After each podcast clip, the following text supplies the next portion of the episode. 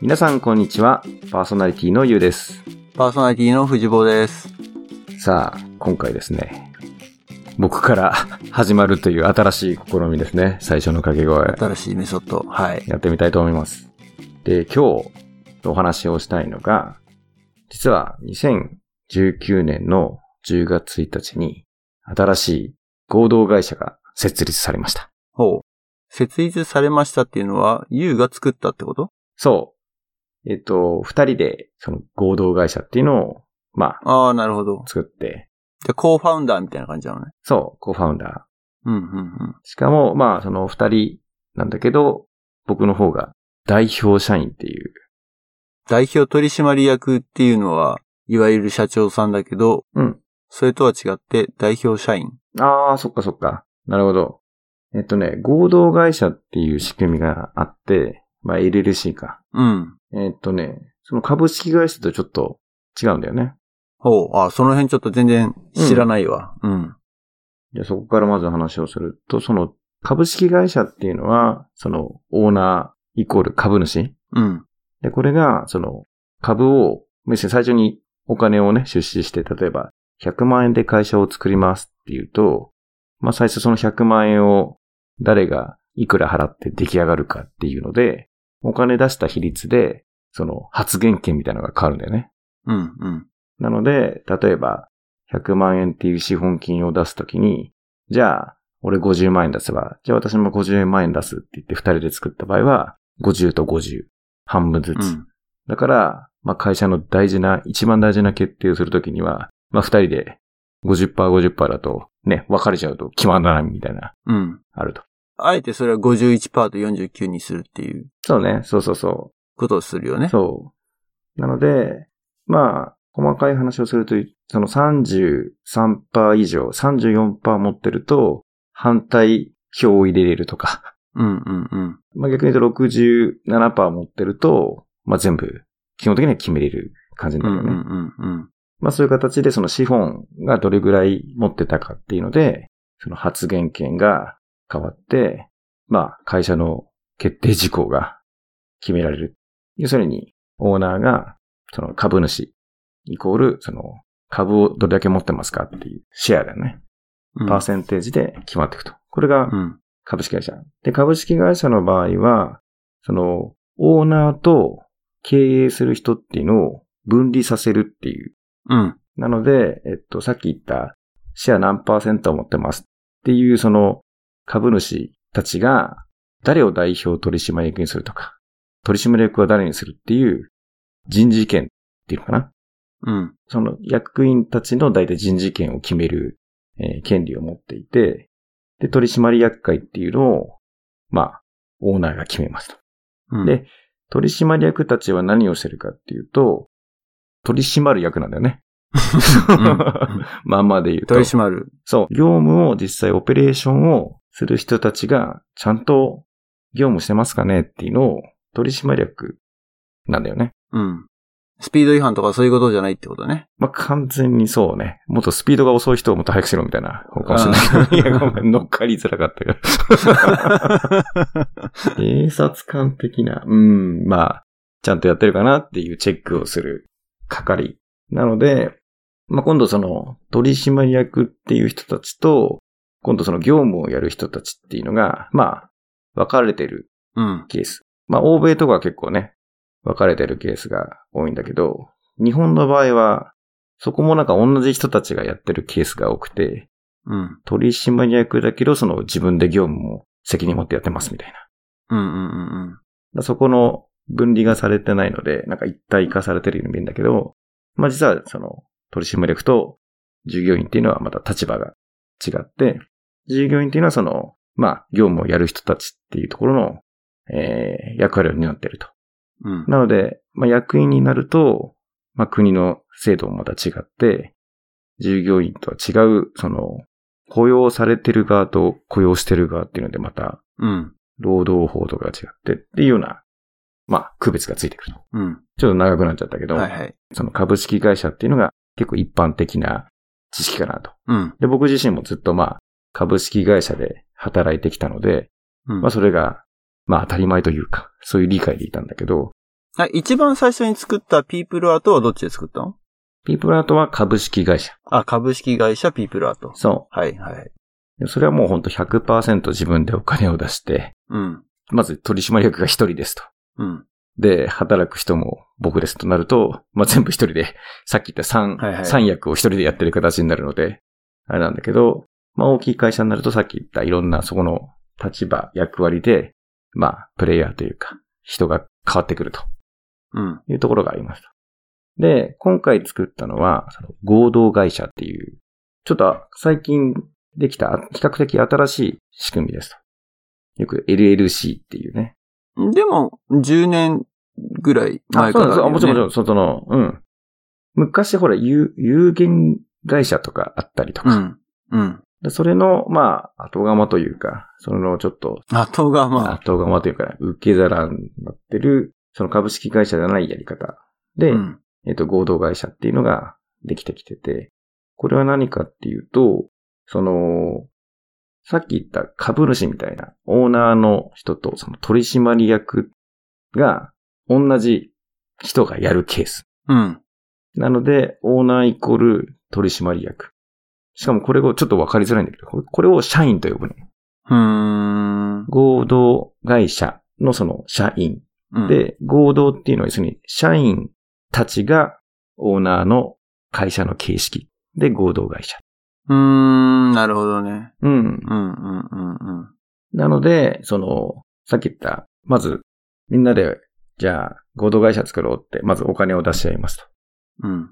で、出して、えっ、と、みんな、それぞれお金を出した人は、社員って呼ばれます。うん。イコール、その合同会社の、まあ、いろんな決定権を持つと。で、株式会社と違うのは、株式会社はその、株のシェアによってさっき言ったその、優劣っていうのかな。ま発言権あ、が。発言。権が変わるんだけど、うん。合同会社の場合は、みんな発言権があると。そのシェアの割合っていうのはないからってことそう、シェアの割合がなくて、平等に発言権があるってことそう。なので、あるひ、その社員が、これを会社の決定としますって言ったら、もう決定になる。でそこは話し合いの上ででしょ当然。そう。だからそこが結構ポイントになってきていて、うん。まあ通常のプロセス。ね。当然、合同会社としてこういうことを決めますって言ったら、まあ話し合いを持ってみんなで納得して決めるっていうのが、まあ健全なプロセスだよね。うん。んだけど、例えば、ちょっと仲悪くなって、うん。え、俺はこうだと、ね、私はああだってなった時に、それぞれ、それを決めれちゃうのよ。会社の方針としてってこと経営の判断を。うん。まあ、経営の判断で言うといろんな判断があるんだけど、えっと、例えば、あの、契約書にサインして、うん。これを会社のものとして決めますみたいなものは、それぞれができちゃうわけよ。うーん。面白いね。そ制度的にはってこと法的にはってことなのねう。それは。うん法的にも。一般的にそれをやることがいいことかどうか、いい、いい悪いじゃないんだろうけれど、うん。結果的にいい方向に結びつくかどうかってのはまた別の話っていうね。まあ、厳密には多分本当に今詳しい人がこれを聞いて、いやいやいやって突っ込みあるかもしれないけど、その、あー契約書は誰だって、 ね、例えば、立場の人がサインできちゃうじゃんって言っちゃえばそれまでだけど、なんていうかな。結構その重要な決定っていうのかな。そういうものが、合同会社の場合は、その、各社員ができてしまう と。うーん。え、これあんま引っ張っちゃあれなのかもしれないけど、 うん。社員っていうのは、従業員も含めて社員なのいや、従業員のことを、この合同会社の社員、なんていうのかな。えっ、と、合同会社を法的に言う言葉の中には、その社員っていうのは、従業員は指さない。うーん。あ、つまり経営サイドの人間のことを社員。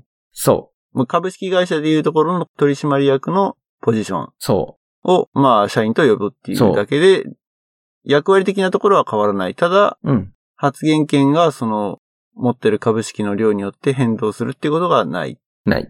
ていうところなのね。そう。はい。理解しました。なので、まあ、これは僕が理解した内容なので、もし詳しい方がいたら、ちょっと違うんじゃないみたいなのがあったら、ぜひ教えてくださいと。チンチンってやってほ しいってことね。そうそうそう。なので、えっと、要するに、例えば家族で、この形式を取るとかが結構多かったりするんだよね。うんなぜなら、その、要するに本当に信頼してないと、お前、何勝手にやってくれたんだみたいなことが起きちゃうじゃん。うん。なので、まあ、より近い人とか、まあ、信頼し合ってるメンバーでやらないと、っていうところは、まあ、よく書かれてたうんうん注意事項というのかなう。ん。株式の場合はもう、まあ、おのずと、その、決定する裁量っていうのが、さっき言った何パーセント持ってるで結構決められるので、そこさえ決めておけばね、誰が最終的に決めるのとか、こうなった時にこうだよねっていうのが、まあある程度その株のシェアで決めれるんだけど、合同会社の場合にはそこがフラットなので、例えばちょっと多く出したから、俺の意見がどうせよみたいなのがないので、まあ社員になるっていうイコール、まあみんな同じ発言権を持つということなので、発言権というか決定権か。まあそこのうん。違いっていうのはあるねというのが合同会社。ちなみに日本のこのスタートアップ界隈で、まあそれこそ、こう、コーファウンダーというか複数人で会社を立ち上げてっていうのは大体のパターンはじゃあ合同会社の可能性が高いってことそれでもトレンドというか、うんうんうんうん。会社の作る上でどっちが楽っていうか、あーそれはまえあ差はないのかね。なるほど。まあ、その、株式会社を選択するか、合同会社を選択するかで、まあ、比較的、えっと、さっき言った個人事業から、ちょっとその、会社の形式にしましょうっていう形だと、合同会社を選択するケースは多いね。うん。で、まあ、税金面で言うと、とか、設立するときのかかる費用面で言うと、合同会社の方が、でコストが安く済む。うん。あとはその、年次で締めて、まあ、会計処理しますみたいなのも、基本的にはやるんだけども、そこに対する、なんていうかな、株式会社の方がなんかそこら辺の説明責任とかが、うん。まあ、ちょっと大きいなのでうんうんうんまあ、株式会社の場合は多分関わる人が増えてくっていう想定されるケースにはやっぱ株式会社だよね。オーナーを増やしていくってういん。う。うんうんうん例えば、資金調達をして株をどんどん違う人にも持ってもらおうっていう、まあ成長するのに資金を集めてうん。うん成長させていこうっていうケースだと株式会社になるよね。うん。後から入ってきて、じゃあちょっとお金入れました。社員ですってなって、 その人の発言権が大きかったら難しくなるじゃん。うんうんうん。ん。なので、えっと、株式会社はやっぱり成長をさせていく、まあ、いろんな人に株を持ってもらって、まあ、その人たちの力も利用しながら成長していくと。うんうんうん。なるほどね。まあこっちのスタートアップとかだとね、あのー最初の方の社員は、給料の何パーセントか株で支払われるみたいな。うんまあ、まあ公開もされてない株うん。が付与されて、まあその時点ではただの紙ペラで、うん。いつかこう成長して IPO した時にはその紙ペラが化けるっていう、うん。まあストックの使い方があるけれど、合同会社でやった場合はそれがもうどうあがいてもできなくなるってことだね。そうだね。株がそもそもないから。うん。そうだね。株式で資金が調達されるわけではないからってことね。うん。うんうんうん。はい。えっ、と、あ、あと、あ、レクチャーまだ続く長えなと。で、そうだね。あと、その、利益の処分の仕方もうん。違ってきていて、例えば利益が残って株主で分け合いましょうっていうと、まあ、どれだけ株持ってたかっていう比率で配当が決まるじゃん。はいはいはいはい。だけど、強盗会社の場合は、その、どう分けてもいいんだよね。別に、資本金でいくら出したからとかじゃなくて、いや、あなたは結構これで貢献したねとかさ。いや、あなたはその資本いっぱい出したからちょっとおめしようかみたいなのは、その、社員の中での取り決めでいいんだよね。うん。じゃあそこの社員のうん。信頼関係と、そうです。がすごく重要で、うん。まあだから会社のある時点では方向性の違いというか、うん。が生まれる危険性はどうしてもあるってことだよね。そうそうそなんつうの、この、バンドが解散するみたいな音楽性の方向の違いでみたいな。う。うん。そういう空中崩壊があり得るっちゃあり 得る。まあ、そうね。ただ、株式会社も揉めるときは揉めるから ね。結局一緒やんって。そうそう、シェアを奪い合ってるなんかほら、敵対買収とか。まあ、形式的なところでそういう違いがうん。うん、あるっていうのはよくわかりました。レクチャーありがとうございます。はい。 まあ15分使っちゃった。 もう講義。はい。で、新しく作った会社っていうのが、うん。何をするかっていうか、なん、何の会社かっていうと、うん。まず名前が、ポポバルーンエンターテインメント合同会社というですね。ポポバルーン。はい。ポポバルーン。うん。名前の通り、そのバルーン、その風船をベースに、そのバルーンパフォーマーっていう、例えば、よく商業施設とかで、その風船のグリーティングって言うんだけど、その、例えば、プードルみたいのを作って、うん。渡してあげて子供に喜んでもらうとか。あとは、ショー。30分ぐらいもらって、そのステージとかで、まあ、風船を作りながら見ていただいて、喜んでいただくとか。うん。あと、装飾って言って、まあ、いろんなところにデコレーションでね、よく、最近だとフォトブースじゃないけど、その、インスタ映えみたいな形で、写真を撮るところのスポットで、そのバルーンを華やかにしてあげて、インスタ映えするようなスポットを作ってあげる。みたいな、その風船を使って、まあエンターテインメントをうん。喜んでもらうようなことをする。そういうパフォーマーっていうんだけど、そのやってくれるメンバーのことを。うん。このパフォーマーを集めて、まあ、ポボワルーンのブランドで活動するよっていう形で、まあいろんなお仕事の依頼があったら、そのパフォーマーたちに行ってもらって、お金をいただくとうん。いうようなところをやる会社です。まあ、バルーンパフォーマーって、見たことみんなあんのかねこっちだといるんだよ。あのお、どこそこにいるわけじゃないんだけど、例えば、うん。あのね、ファーマーズマーケットうん、うん、うん。に行くと、いるんだよね、その、おっちゃんが。あ、お茶なんだ。、で、うんおっちゃん、あ、いや、俺が知ってるファーマーズマーケットにいるのはおっちゃんなんだけど、うん女性の場合もあるかもしれないんだけど、結構な年いってるおっちゃんだったな。なんか、イメージ的にはサーカスのピエロみたいな感じそうね。うん。なのでで、いるわけよ。そうだよね。うん。で、こう、ビヨーンって長いうん。風船、大きい丸い風船じゃなくてビヨーンって長い風船をうん。吹いて、で、こう、キュッキュッキュッキュッって結びながら形作ってくひねって。ね。そうそうそう。うん、ひねってやっていくっていうのはいいるし、まあ、もういつも子供は行列してるよね、うんやっぱり。うん。うん。うん。いや、そう、まさにその、カテゴリーというか、大きな、あの、範疇でいくと、その、大道芸、うん、日本で言う。ね。大道芸人。大道芸っていう大きな国にあって、よくパフォーマンス、ピエロの形で、コミカルな動きをしながら、まあ、いろんな技をやっていくとか、あとはうん。マジックみたいな、うん。マジシャンみたいな人たちがやったりとか、この大道芸っていう中の一つに、まあ、バルーンパフォーマンスみたいなのが位置づけられてるケースもあるし、うん。まあ、クラウンっていうさっき言ったピエロは、そのいろんな組み合わせの中で一個、技としてバルーンパフォーマーをちょっと織り込むとか、うん。そういうケースもあったりするよね。で、そういうパフォーマーを集めてる会社ってことは、なんだろう。イメージ的には芸能プロダクション的なうん、うん、うん、うん、うんうん。感じなのかしら。芸能事務所みたいな。そうね。芸能。ジャニーズ事務所みたいな。そう。そういうポジションな芸の。能事務所的な位置づけもある。位置づけもあるっていうのは、まあ、どういう形で経営していくっていうのは、まあ、いろいろあると思っていて、えっと、なんていうのかな。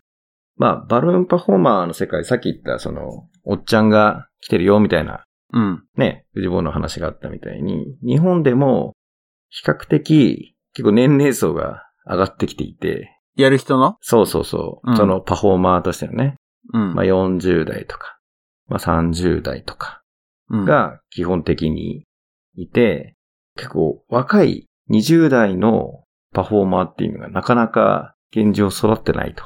うーん。なので、その日本におけるバルーン業界っていうのかな。そのバルーンパフォーマーをやってる中で、まあ大きく、その若手をどう伸ばしていったらいいんだっていうのは業界の課題としてあるはずなのね。うん。だけど、まあ、仕事とすると、その、バルーンパフォーマンスを、えっ、と、アメリカのね、その、いろんな各地で、だいたい、そういう人がいますよ、みたいなぐらい、まだまだ、その、定着してないと。うん。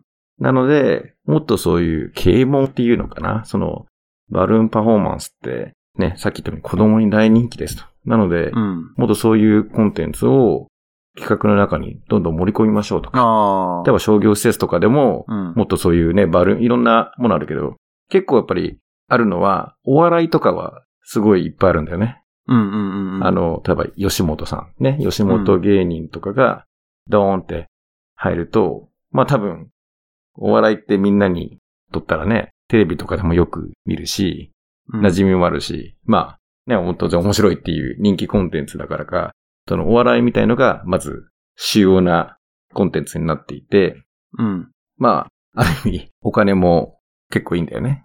うん。で、その次に、ある程度、その、認知されてるというか、人気が高いというか、あの、商業施設側でよく採用されるのは、マジシャン。はいはいはい。だここも、ある。なんていうか な。まあ、どれぐらいお金がもらえますかってすると、仮に、その、吉本芸人が100とすると、例えば、マジシャンとかだと、30とか。うん。で、今度、じゃあ、 バルーンパフォーマーはっていうと、その、比率でいくと、5から10みたいうー。なんぐらい。い、やっぱりその、まだまだバルーンパフォーマーの地位が、まあなかなかその、選ばれるコンテンツの中ではまだそんなに高くないので、うん。まあここら辺をもっとやっぱり上げていくなり、うん。あとはその、一線級の人でそういう話なので、まだまだその、実績がない人たちだと、まあその比率で言うと、例えば1とか2とか3とかうでんやるみたいな世界なので、もっとここは改善、底上げしていきたいよねっていうようななるほどね。のが、まあ問題意識としてまずあると。うん。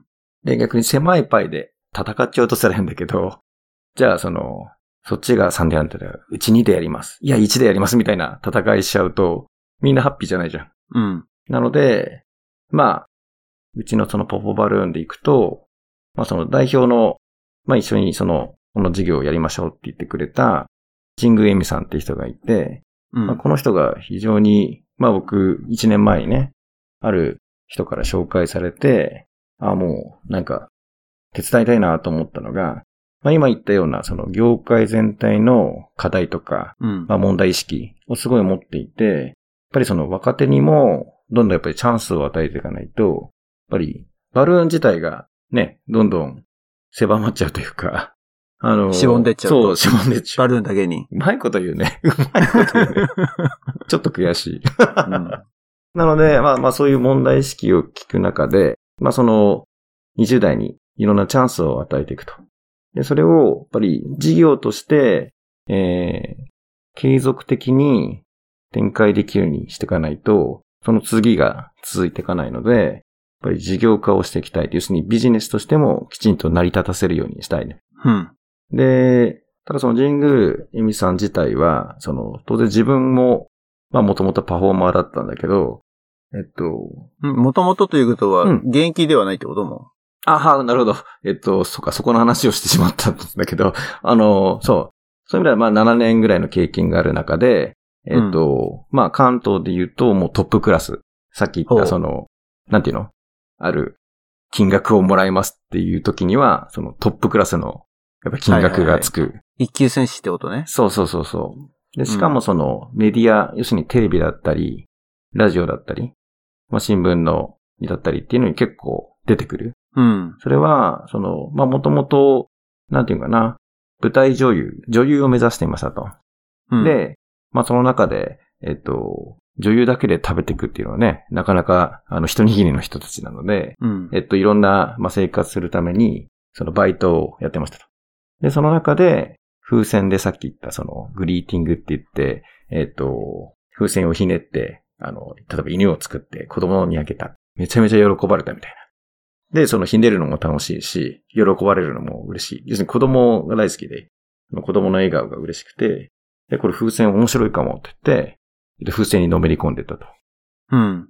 で、風船の世界で行くと、その大会みたいのがあって、まあそういう大会で、その賞を取るとか、ね、まあ何位になりますみたいな、その、まあコンペティションがあるので、そこに挑戦して出てったら、まあもともとそういう舞台を目指してたから、そのエンターテインメントっていうかな、その表現力っうん。ていうのは持ってる。だから自分で構成考えたり、どうやったら喜んでもらえるかみたいなのを、まあミックスさせて、風船の技術プラス、その、表現力、エンターテインメント。うん。で、やっぱり、あるポジションを取れたんだよね。その、賞を、ね、優勝しました。で、さらに、そこから、その、海外にも挑戦をしていって、全米で、まあ、バルーンのその、大会で、もうやっぱり賞を取って、優勝全米ええのすご大いじゃ会ん。で。うん。だそういうのが、あの、まあ、当然日本って全米チャンピオン大好きだから、日本人が取りましたうんみたいな。やっぱりメディアも扱われるなるし、ほどね。全米が泣いたみたいな。そうそう、全米泣いた。 全米がそういうの好き泣だいかた。らね。大好きだからさ。うん。まあそれも、まあ多分いろいろ戦略というか、こういうことをすれば、そのさっき言った地位が上がっていくみたいな多分、あのものがあって一つずつ積み上げてきましたと。うん。で、そのやっぱり子供向けが大好きなので、その子供向けに関しては、そのポポちゃんって言って、そのある、うんそのキャラクターを作って、そのポポちゃんが子供たちと接していくと。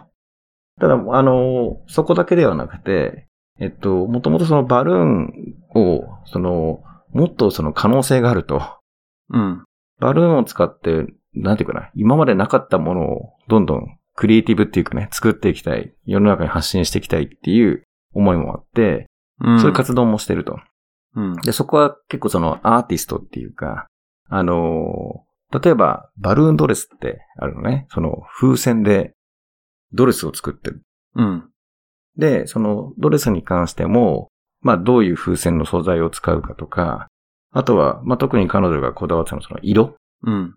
どういうこの色を出すかっていうのに、まあ、いろんなノウハウがあって、うん。結構もう地道なんだけど、例えばその一つ元々ある素材の色とかで自分が表現したい色が出ないとすると、例えばその二重にするとか、ある色とあるね、色を組み合わせたらもっと色味が変わるとか、うん。で、中にそのボンドを入れたりしながら、まあそれをちょっとその、なんていうかな、色合いを変えたりするみたいな、まあ技があって。色を混ぜる感覚そうそう、混ぜる感覚。覚、そう。だそういうクリエイティブみたいな、その色に対するこだわりがすごい強くて、で、いろんなそのバルーンドレスを作ったり、まあいろんな作品を作って、そういったものを発信してったら、うん。結構やっぱり、その反響が非常に強くて、うん。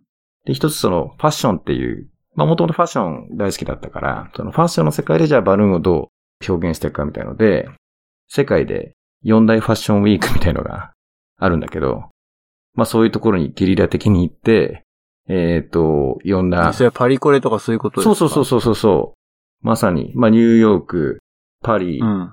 えー、ロンドン、ミラノかなうん。まあそういうそのファッションウィーク開催されるタイミングで行って、うん。ハンゲリラ的に、そういうマスコミが集まってそうな場所で、そういうパフォーマンスをして、うん。まあ、記事にしてもらったり、まあ、いろいろ注目されたりみたいなことを、まあ、その自主企画で仕掛けていくと、まあ、コレクション側から、まあ、次回やるとき出ませんかみたいな、あの、インビテーションン。まあ、それは当然、あの、無償で招待っていうわけじゃなくて、まあ、この、ね、まずは、その、セレクションみたいなのがあるんだけど、その、展示会みたいなもんだからさ、まあ、一回これぐらいかかりますけど出ますかとか、そういうような、うんうんうんあの、オファーが来るようになったりして、結構まあ、海外の、そういうチャレンジっていうのも、まあ、されていって、うん。うん。まあ、そういう世界でやっぱり戦いたいみたいなのも本人持ってますと。うん。なので、えっと、そういうのはもう時間が限られてるし、その中でその、じゃあ、ポポバルーンっていう事業に関しては、極力、その、他にやれる人を見つけて、その人と一緒にやっていきたいっていうのが、もともと考えてあって。うん。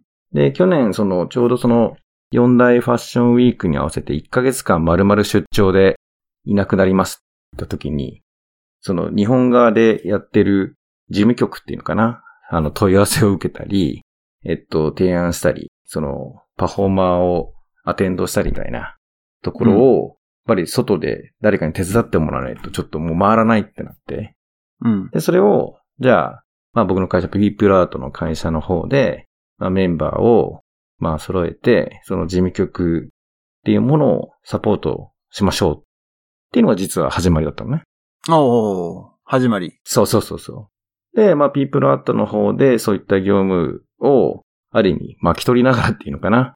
その、うん。神宮恵美さんだけじゃ、やっぱりなかなかいろんな作業がいっぱいあるので、じゃあ、これはこっち側でやっていこうかとか、あの、じゃあこれをチームでうまくやっていこうかとか。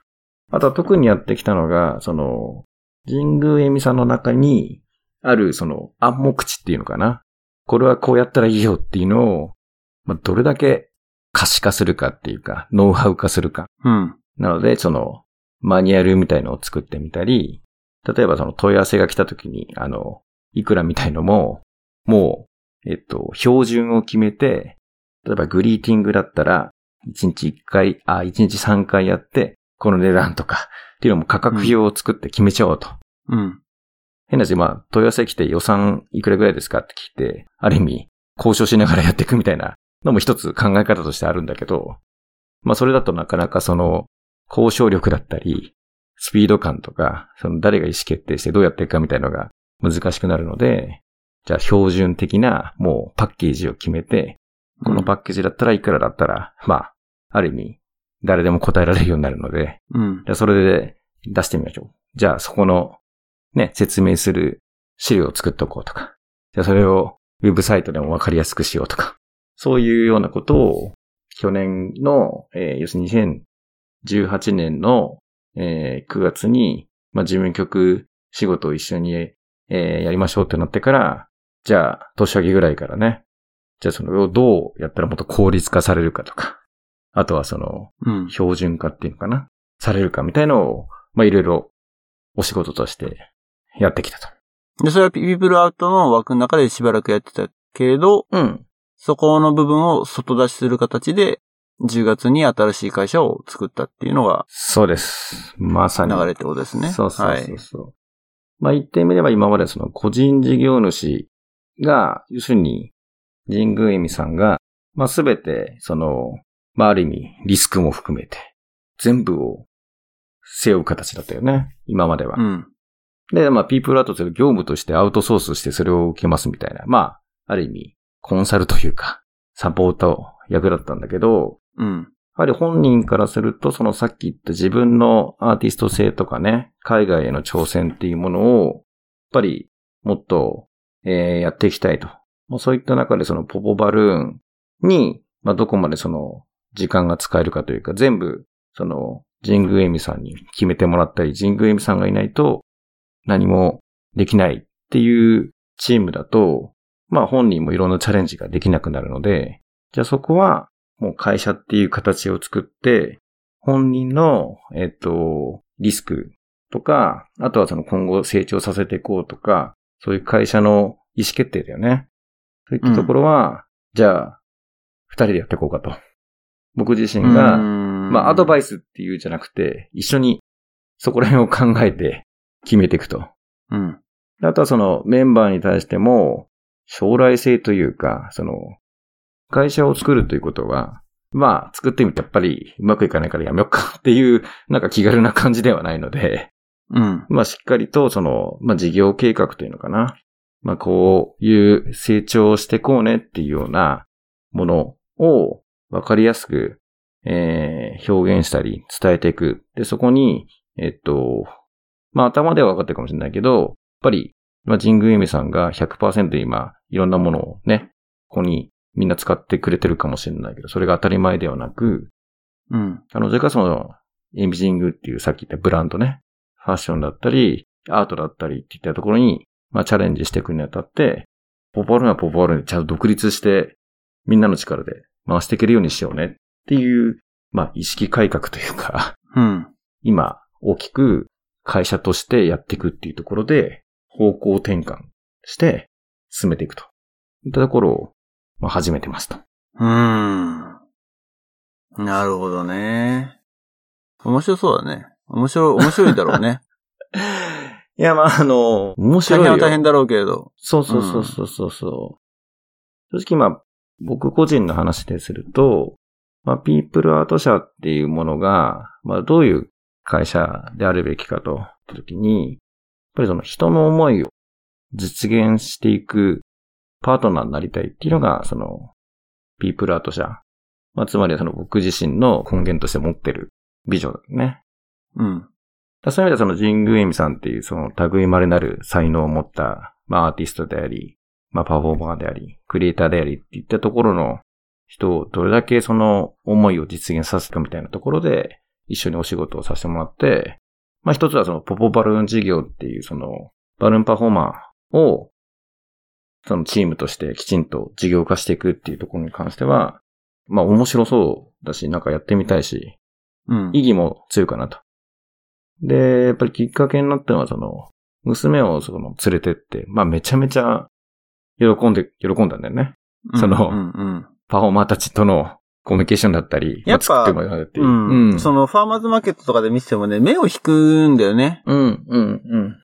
それこそさ、ファーマーズマーケットとかさ、うん、あの、ストリート、例えばどっかのダウンタウンストリート、ボーンと、野菜だったり、果物だったり置いてる店だったり、うん、お花置いてたりとか、まあ、いろんなお店がこう、テント張って、うん、並んでるわけじゃない。その一角でこう、ポンとやってて、うん、あと、まあ、それ多分、ね、一回5ドルとか、そんぐらいで作ってあげてるんだけど、うん、その、パフォーマーの人たちは。うん、で子供がそれを持つじゃん。うん、うん。作っても、もらって、持って、一緒に買い物するから、うん、子供たちは、あ、あれいいなって思ってう、ん、ね、マミー、ダディ、あれどこにあんのっていう風にうん、なって、行列が増えてくるっていうかうね。ん、ううんだから持ってる子供がそのまんま持ってるものが CM になるっていうか宣伝になって、うん、で、どんどんどんどんこう集客していくっていうような、まあいい、なんつうの、スパイラルが生まれてるんだなっていうのは見てて思そうそうそう。だから、最初はそういった、まあ、人の思いの支援ですっていう話だったんだけど、これまあ自分のね、子供が喜ぶのを見て、あ、これは非常に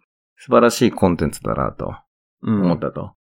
で、さらにはその、まあ、手伝いしていく中で、まあ、結構あれなんだよね。その、う、うまいっていうかさ、その、巻き込み上手というか、うん。今回その手伝っていく中で、いろんなそのタスクを分担していく中で、あの、新しいそのパフォーマーを、まずうん採用していくっていう、なんていうか業務に、まあ立ち会うつもり、立ち会うっていうのが変だな。あの、同行みたいなイメージがあって最初。うん。で、で春にその募集をかけるんだけど、まあその1年で、その、一つのスパンとして1期生みたいな、2期生みたいなので、この間、うん。その2期生を募集したのね。うん。で、えっと、お、お、一期生はあ、1期生はいろんなパフォーマーチームを作ろうって言って去年動いてて、もうそこで3、4人、まあ5人か。ああ、なるほどね。もともと。初期メンバーがもう初期メンバー3、が4人いたと。そうそうそうそう。で、それが一期生という感じで、で、さらに拡充するために、うんメンバーを増やすために二期生募集っそうそうそう。てのは今年の4月から。 4月とか、であともう、もう一回ちょっとその、夏前ぐらいに2.5期生募集みたいなさ、そういうような感じで動いたんだけど、その、まあ新しくパフォーマーをね、まあチームに入ってもらうメンバーを、まあ募って、まあそこで、メンバーを募集と言ったところで、またこれ、ドラマが起きるわけですよ。ドラマ。うん。まあ、このアナザードーンにね、もうんう深く関わりがあるようなドラマになっていくわけですよ。ドラマ。まあでもちょっと時間的に長くなってしまったので、この先のストーリー、そのドラマは次回持ち越しですか時間も、あれだね。株式会社合同会社で時間使いすぎたよね。 そこ、ちょっとあれだよね。カットしたまあまあでも、うんいや、意外とでも知らないでしょ。知らないよね。ね、なかなか LLC って航空会社みたいな確かに確かに、あ の、安、のが一般的な。格安航空券かみたいな。はいはい。まあぶっちゃけ言うと、こっから先が本編ぐらいのね、感じで、長かったね、それ。うん。今日なんつうの、そうそうそうそう、話したかったことのメインは、えー、次回に持ち越しという感じです かね。長えなっていうね。前置きが。はい。今日、ユウがゲストみたいな、ナビゲーター兼ゲストみたいなね、ナビゲーター兼ベース。ストーリーになってますけれども。はい。えー、面白いのはこっからですっていう。もう今までの前振りだけしておいてつまんなかったわけだよね。あ、そうだよね。あさらに盛り上がるよっていう。つまんなかったよ面白い面白い。うんハードル上がっちゃううね。んそうそうそうはいそうはいはいね、こっからね、うん。そう、膨らましていきますから。いや、もう、バルーンだけ に。バルーン的に。今日2回目だね、これ。う ん脂肪を膨らます。結構気に入っちゃったでしょ。うん。そうそう。うん。はい。ということで、えー、アナザードーンでは情報発信を Twitter、Facebook でやっています。見つけた方はフォロー、ライクよろしくお願いします。えー、あとは、匿名質問箱ペインというのを設けております。これね、そう。ちょっと、突然だけれど、うん。ユウにも相談してないんだけど、うん。もう、今年限りで打ち切ろうかなってちょっと、ぶっちゃけ思っ てて。うん。質問箱。そう、これ。うん。うん。あのーいや、それなりに、成果というべきなのか、まあ、効果はあったと思うんです。うん。あの、我々のエピソード一つ使って、うん。えー質問に答えたりとうん。いうのは使ったんだけど、まあ、率直な感想を言うと、えースパムっぽい質問の嵐がちょっと最近ですね。ひどくて、うん。えー間違いなくリスナーじゃないでしょ、みたいな、うん。いうのがあまりにも多いんですよ。うん。うん。プラス、まあ、ね、実際のところ本当にこう、僕らのことを認識して質問してきてる人たちが今までどれだけいたかっていうと、まあもちろんあったんだけれども、結果的になんか、実はサポーターだったみたいなね。実はていうか、まあ、いう明のがらかにサポーターだった。うん。うん明らかにうやんそうそうそう明らかにそサうポータ。ーな桜じゃねえかぐらいだね。 桜。いうのがあったんで、ちょっとなんかあんまり、コミュニケーションチャンネルとしてはちょっとあんま機能してないかなっていうのが僕の実感としてあるので、うん。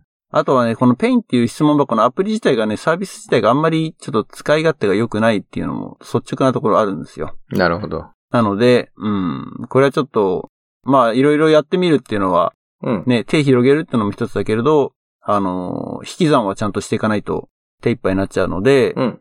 質問箱っていうのはまあ、年内限りとうん。させていただきたいかなと思いはますので、えー、最後駆け込みでい。そう。質問を投げるのも全然 OK ですので、 あの、データとしては取ってありますので、うん。愉快な質問、えードキッとする質問、何でも結構ですので、僕ら二人、パーソナリティに対する質問であったりとか、えー番組に関するご意見などを匿名で送りたいという方がもしいたしたら、ショーノートの方にもリンク貼ってありますので、匿名質問箱ペインの方にアクセスしてみてください。えー引き続きもちろんですけれども、Facebook、Twitter の方は続けますので、そちらからご意見ご感想いただくのはもちろん大歓迎でございます。はい。で、あとは、えー、ペイトリオンのサポータープログラムですね。毎月2ドルという投げ銭プログラムを用意しております。えー、パーソナリティ2人、僕らに、えー、毎月缶コーヒーをおごるような感覚でですね、えー、このポッドキャストの活動を支援していただけるという方はぜひ、ペイトリオンの方にアクセスしてください。こちらもショーノートの方にリンクを貼ってあります。はい。 はい。ということで、じゃあ、次回もユウがゲストっていうことか な。ゲスト。思えばもうね、うん。 2019年も終わりですけれど、そうだよね。令和元年も終わりですけれど、締めのエピソードになるのかな、今年。うん、ねそうだね。はい。そうですね。はい。また、2020年への展望を広げるような展開になっていいくかなと思います。あと、お知らせですけれども、えー毎年恒例ですけれども、お正月、1月1日の配信は、お休みさせていただきます。はい。はい。やるそれはちょっと後で相談しよやらないやらない、うんう。まあまあままあ今のところお休みの予定です。はい。あ。はい。ということで、次回お楽しみに。それじゃあね、バイバイ。バイバイ。